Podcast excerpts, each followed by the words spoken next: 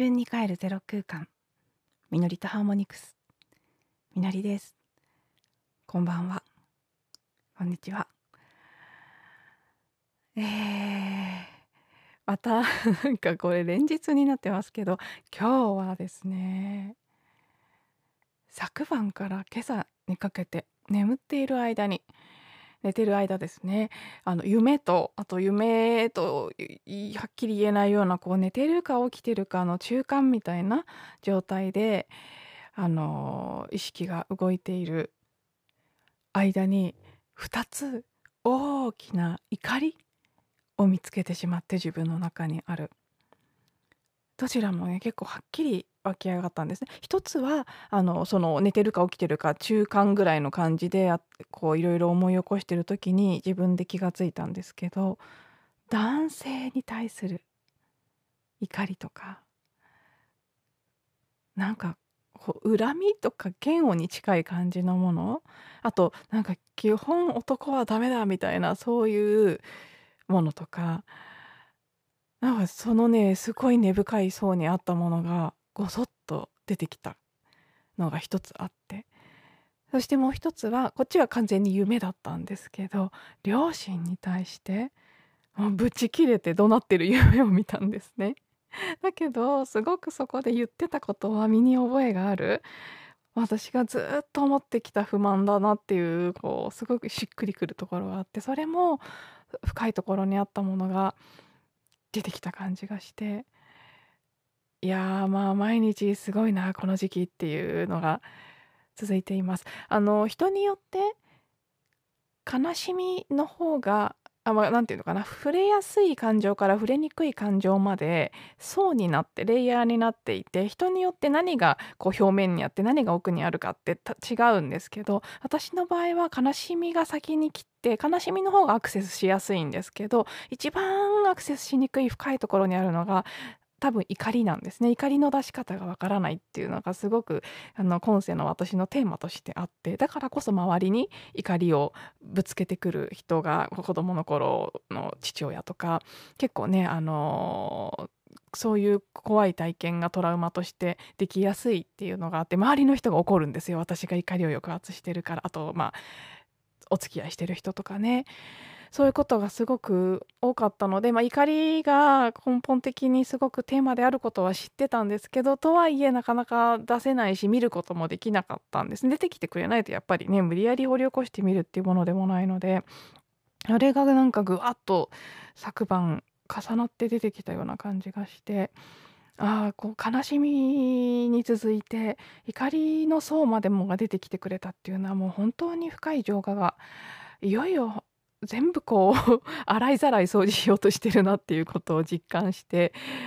まあね気持ちよくない部分もあるんですけどでも客観的に見るとやっぱりすごくお祝いだなこれが出てきてくれたこと。祝福のねプロセスにあるなっていうことを感じながらでも今時点ではまだお掃除中っていう感じなのでしんどさもあるんですけど結構今日も午前中は深く自分の内側を見つめるような時間を過ごしていました。ちょっとねこのテーマに関しては話し出すと長くなってしまって本題に行けない今日お話しする予定のこと話せなくなっちゃうと思うので改めて明日以降もし話そうかなという感じになったらお話ししていきたいと思うんですけど一つだけもう昨日おとといの繰り返しにもなるかもしれないんですけど今日改めて私自身が人からもらった言葉なんかを踏まえお伝えしたいのがそう今何が出てきていたとしてもとにかくそれは本当終えていくために起きてること出てきてるものなのでまっすぐ見る。それ本当に大事だなってもうそれだけだなっていうふうに毎日私自身が身をもって痛感してます。体感してます。もううわこんなに怒りがあったんだって。ショックですよね。なんかそりゃこんなに男性に対して怒ってるんだったらパートナーできるわけないよねとかそそういうことに気づいていくのは自分自身すごくショックでもあるんですけどでもやっぱねそこを直視しないと進めないし逆にそれに気がついたらもう終わるのでちゃんと見たら終わるので親に対してもそうですけど怒りがこんなにあってまだあった。そとっくに終わったと思ってたけどまだこんなにあった。そしてその怒りによって縛られてしまっていたっていうことにも気がついていってその怒りを封じ込めるためにどれほどのエネルギーを浪費してきたかっていうことにも気づきますしそういうのに気づくとねなんか人生無駄にしたようなこう悲しい感じとかも出てきたりもっと早く向き合っとけばよかったみたいな後悔が出てきたりいろんなものと向き合わざるを得ない状況にはなるんですけどでもやっぱりこの時期あのね私みたいに夢を通して出てきてる方もいらっしゃるんじゃないかなと思うんですけどすごくやっぱり出てきてるものをしっかり見つめていくっていうことが引き続き大事なんじゃないかなというふうに感じています。はい、でえーとまあその話はありつつも 今日は一応予定通り昨日予告した通り私に突如湧き起こったデザイヤーのもう一つについてお話ししようかなと思ってます。あのこれね導入部分がちょっと前置きが長くなる前置きの部分もお話として多少面白いところがあるのでそこも含め話したいなと思っていてそうなるとトータルちょっと長めになっちゃうかもしれませんが、はい、よろしければお付き合いください。あの昨日ほどテンションが上がってなかったからどうしようかなと思ったんですけど直前にもう一回その欲しいものを見たらやっぱり気分が上がってきたのでお話しすることにしました。これはですねとても今度本当大きな話になるんですけどあーちょっとこうそうですね前段からお話ししていこうかな。あの八ヶ岳長野県のね八ヶ岳の方に原村というところがあるんです。あの縄文の遺跡なんかがある土地だそうで私は実は全然これねちょっと 一連の話をすると何も知らなかったのでっていうのはそうじゃなかったってことは後からわかるんですけど、まあ、んまり認識はなかったので聞いた時は私自身全然へえって感じだったんですけど昨年の年末冬至の日ですね。伊勢に行っていてでそこである方を通して原村に行きなさいというメッセージを受け取ったんです。その日、まあ、その冬至というタイミングそして翌日があのね風の時代へと切り替わるグレートコンジャンクションの日だったのと伊勢という場所にいたことそして、うんまあ、その日私自身が結構大きな体験をした日だったので、うん、このメッセージは大事だなと思って頭の片隅にずっとその原村という名前はとどめていてタイミングが来たら何らかの形で行くことになるんだろうってそのもう少し明確なサインを待つっていう状態に入ったんです。でその後も意識を向けてるからっていうのももちろんあるとは思うんですけどすごくねあちこちで原村原村とかあるいは原村まで行かなくても八ヶ岳っていうキーワードがやたら出てきたりっていうのがありそしてあの友達のタロットリーディングのセッションを受けたらその子からも何も話してないのにタロットを読んでて急に彼女がハラバラに行きなって言ってきたっていうのとか面白いことが結構続いたんですね。でまあここまで来るとやっぱり何かあるなっていう感じであとは本当いつどのように行くかだけだなって思ってタイミング待ちに再び入っていたそしてそのタロットで原村に行ってって言ってくれた子が私にその時彼女はお友達が原村にあるあのシェアハウスに滞在してるっていうことでそこのリンクを送ってくれてたんですね。そして私は送ってもらった時にパッと開いてちょっとだけ読んでだけどあなんか今じゃないなと思って改めて違うタイミングで見ようと思ってその時はあの何ページもね全部見たりはしなかったんですホームあトップページだけ見て終えたそれが2月頃だったかなと思うのでもう数ヶ月が経ち1月だったかな？ねもう34ヶ月ですかね。経ってそして数日前にタイミングが来たんですよ。私の中で。もう一回あのホームページを開こうってピンときたタイミングが。私大体そういう感じなので本とかホームページとか情報系はピンときた時に入れるって決めてるわけじゃないんですけどそうなってるんですね私の仕組みが。そしてねあのその日は瞑想しててあって言ってあのあそこのホームページを見るぞって思ったので改めて開いてで今度はねあのいろんなページをたどって見ていったら面白かったんですけどあるページにあった1枚の写真を見た瞬間バーって記憶が蘇ってきて私ここ行ったことあるって。もうなんか自分でもその1完全に忘れてたことに驚いたっていうこと。その2この1枚の写真で思い出せたことに驚いたって。二重に驚いちゃって。あのこれは余談なんですけどその時気づいたんです。私あのお店の名前とか場所の名前とか名前という名前一切覚えないんですね。本当に分かんないんです。お店の名前とかあのどこどこの駅だったとかどこどこの土地だったとか。なのでこのちなみにそのねコミュニティハウスはリングリンクという名前なんですけどリングリンクっていうそこのコミュニティハウスの名前も原村という土地の名前もきっと行った時に聞いてたはずなのにもう全消去ですよ記憶の中で。全くピンとこなかった。そしてなんとこのコミュニティハウスをちゃんと案内してもらってたんです見学に行っていたということを思い出しなのでオーナーさんともお話ししているし何の写真見て思い出したかっていうと共有スペースのホールがあってホールの写真見たら急に「あここ覚えてる」ってなってどんどんどんどん記憶が蘇ってきたっていう感じだ。そうでお店とかも全部名前覚えないんですけど一回行った場所には必ず行けるんです。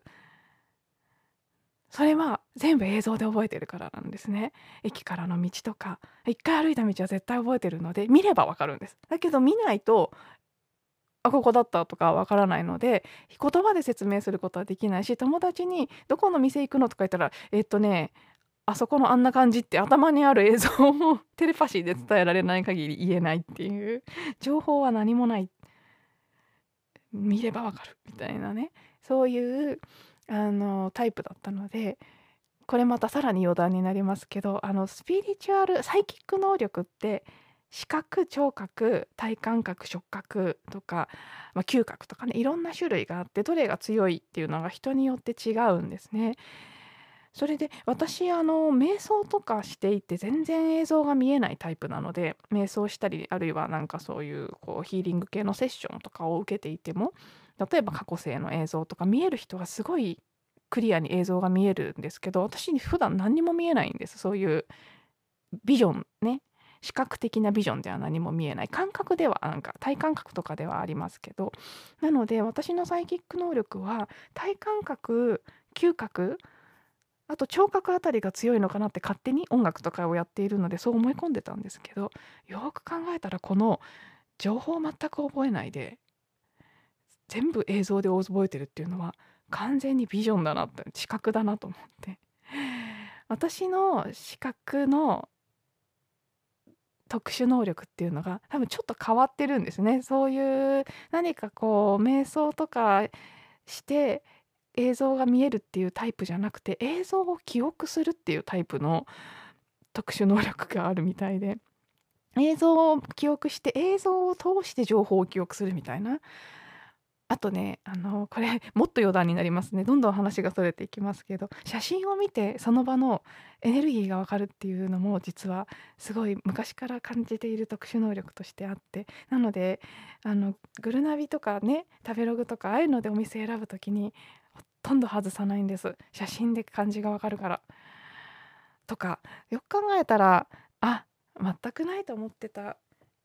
映像のサイキック能力があるんだななんてこともその瞬間に気がついたりしたんですけど、まあ、それは完全に余談で話を元に戻すとしてそう完全に記憶から抹消していたのですがこの原村にあるリングリンクというコミュニティハウスには行ったことがあったしなんなら見学まで住む気で見学までしていたしいろいろオーナーさんとお話もしたんだったなと。なぜその記憶をね抹消しちゃったかはまた別の長い話になるので今日はちょっと割愛しようと思いますが私の中で一つの思い出したくない記憶だったというのもあります。名前とかを忘れちゃうのはいつものことなんですけど行ったっていうことに全くピンとこなかったのは多分その触れたくない記憶だったからだなっていう気はするんですけど。あのはい私の人生の中の最大のあの汚点というかダークな思い出と言っても過言ではない体験を伴っているので、まあ、そんなことになっちゃったんですけど行ったことあったって驚きがありまあそれはそれとしてと 気を取り直してというかねああああそこかってなってそしてあのー、またねでもその時とは自分も随分状態が変わっているし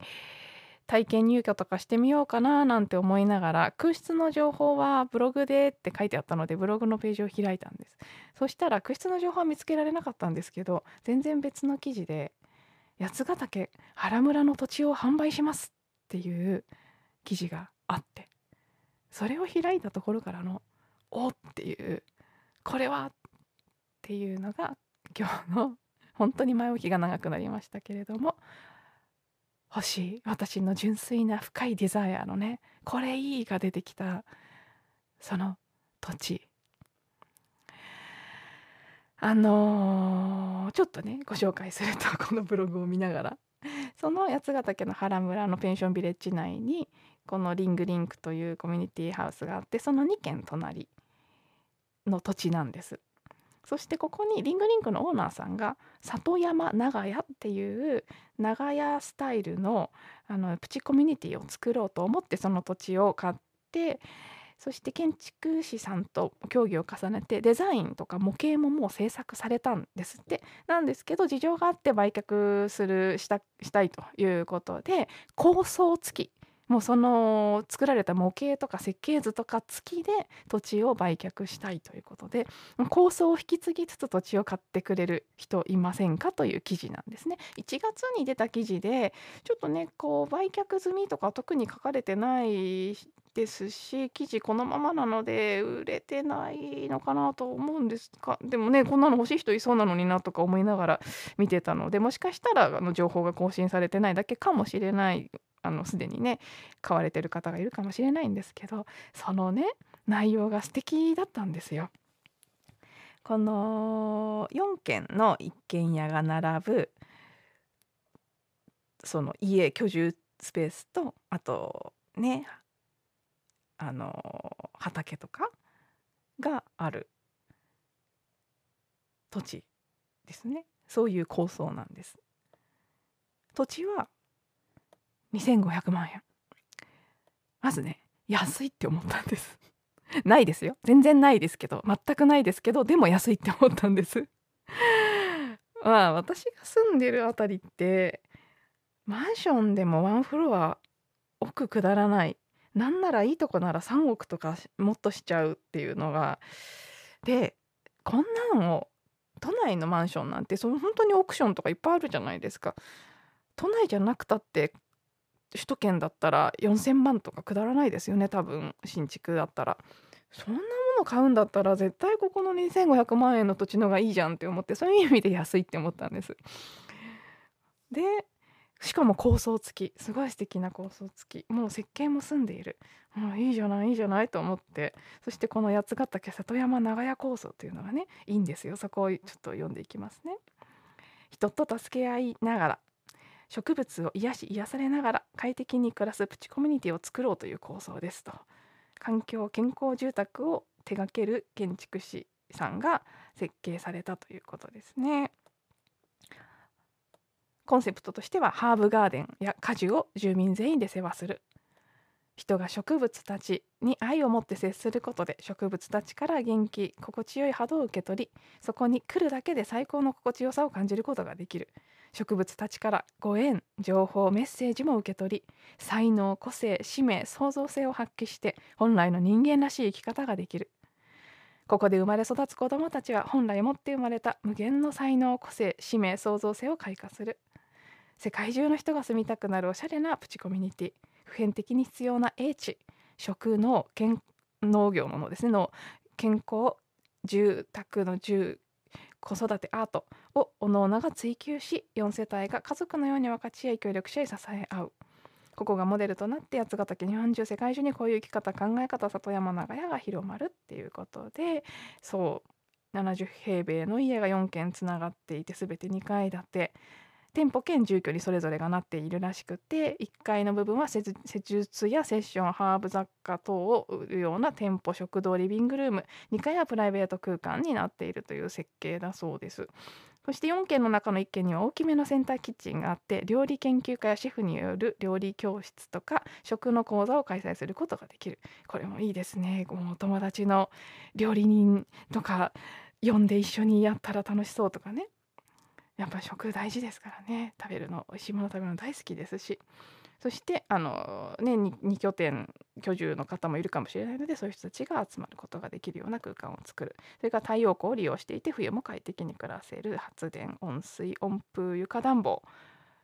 温風換気そよ風。よくわからないですけどいい感じですよねそよ風って。そして床暖房。うん。私は寒いのが苦手っていうのがね腹村って言われた時に唯一引っかかったのはそこだったので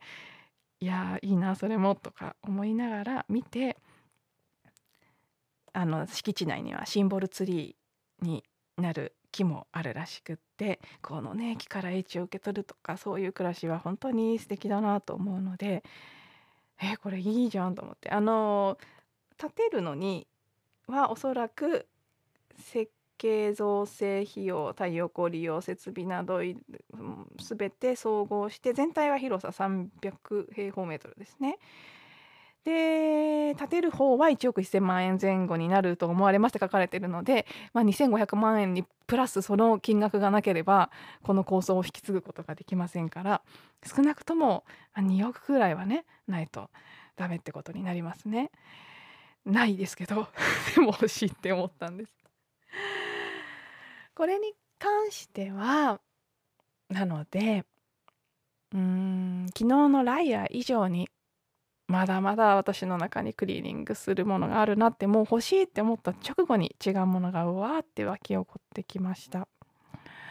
もちろんねお金がない。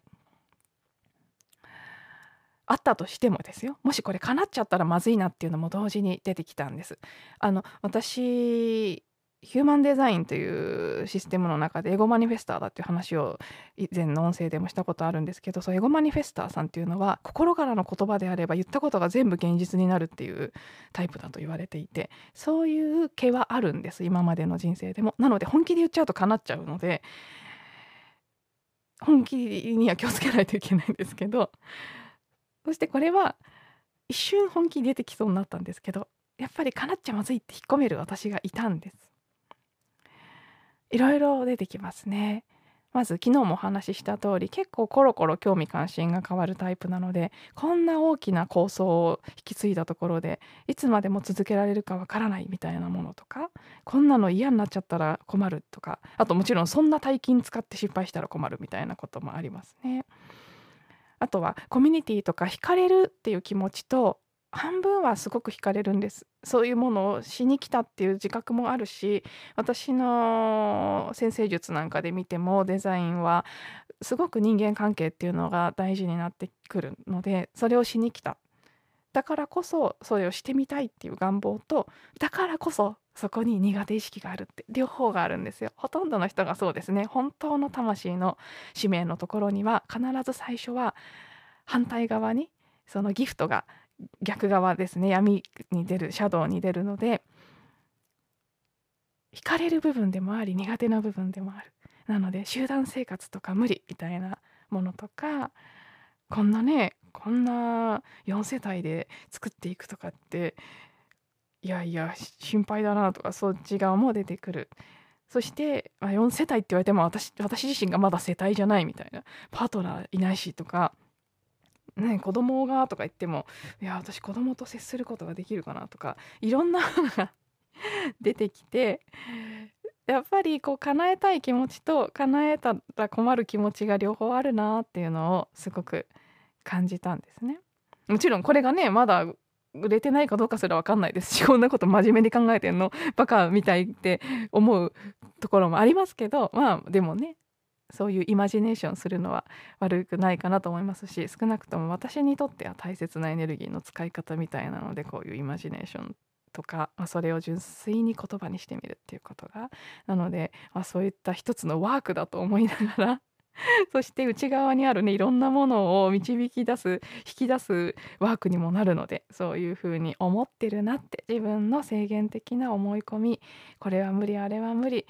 こういうね食とか脳とか銃食住っていうことに私はすごく興味がありますしこうして自然と共生するということにもすごく興味があるんですけどこれも同時に東京生まれ東京育ちでずっと今この都会のど真ん中に住んできて惹かれはするけど田舎暮らしなんて無理なんじゃないかっていうこととかあるいは実際何も知らない。一から学ばないと